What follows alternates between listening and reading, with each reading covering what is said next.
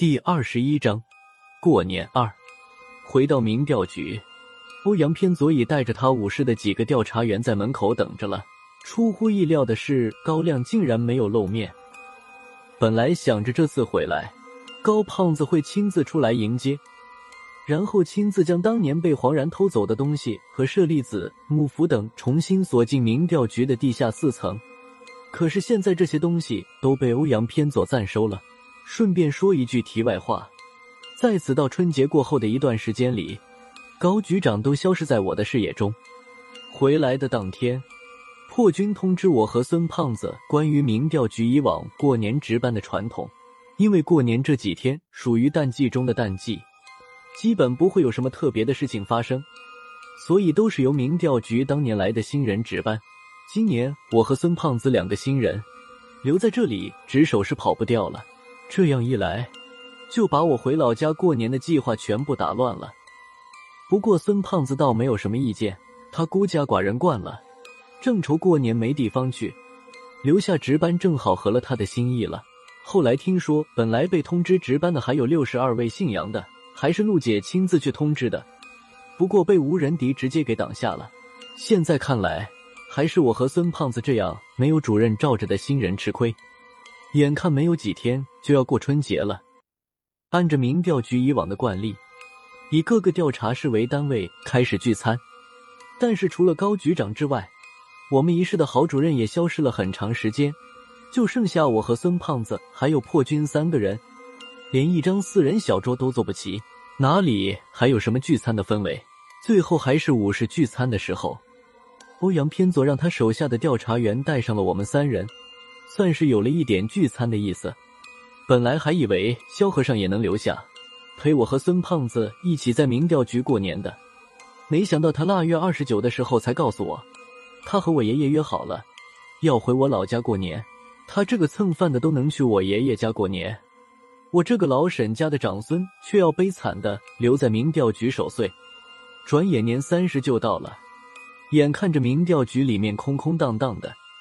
一时间还真有点不太适应，反正没有什么事可做，锁好了民调局的大门，我和孙胖子就溜达到了三楼的饭堂。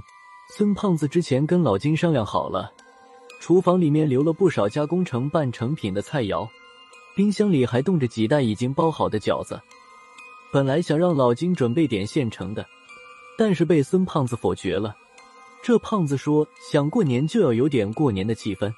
孙胖子还额外准备了一瓶白酒，这瓶白酒的年头太长，已经看不出是什么牌子了。问他酒是从哪里来的，孙胖子贼兮兮的笑着说道：“喝个酒哪有那么多问的？不是我说，知道是好酒，喝不死人不就得了？”忙活了半天，直到天擦黑的时候，一顿丰富的年夜饭总算是做好了。没想到孙胖子的手艺还相当不错。喝着小酒，看着春晚，嘴上胡说八道着。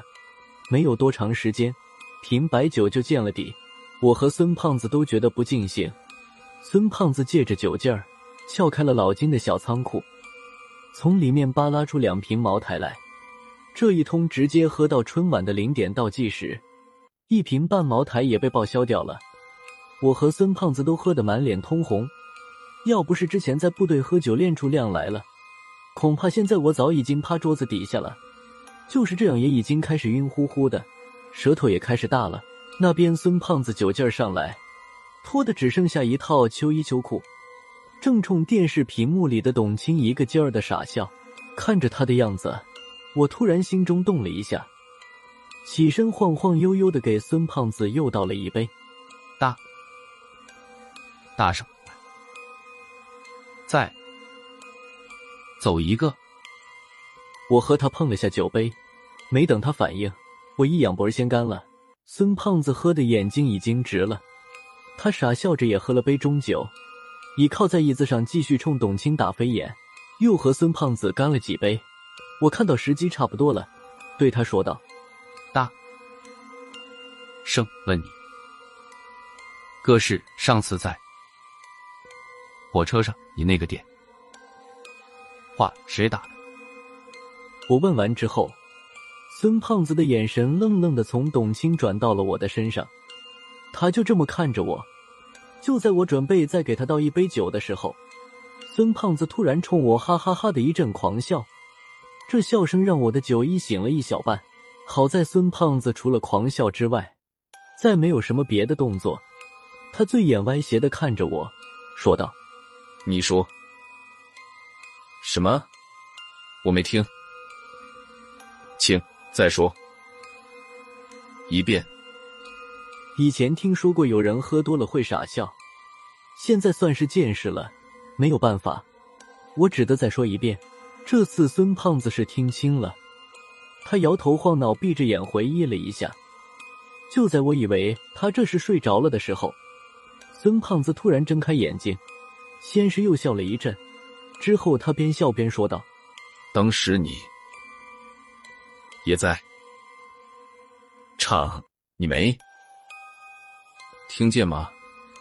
不就是我爸打的？他问我回不回家吃？”最后一个字还没有说完，孙胖子从椅子上滑到了地上。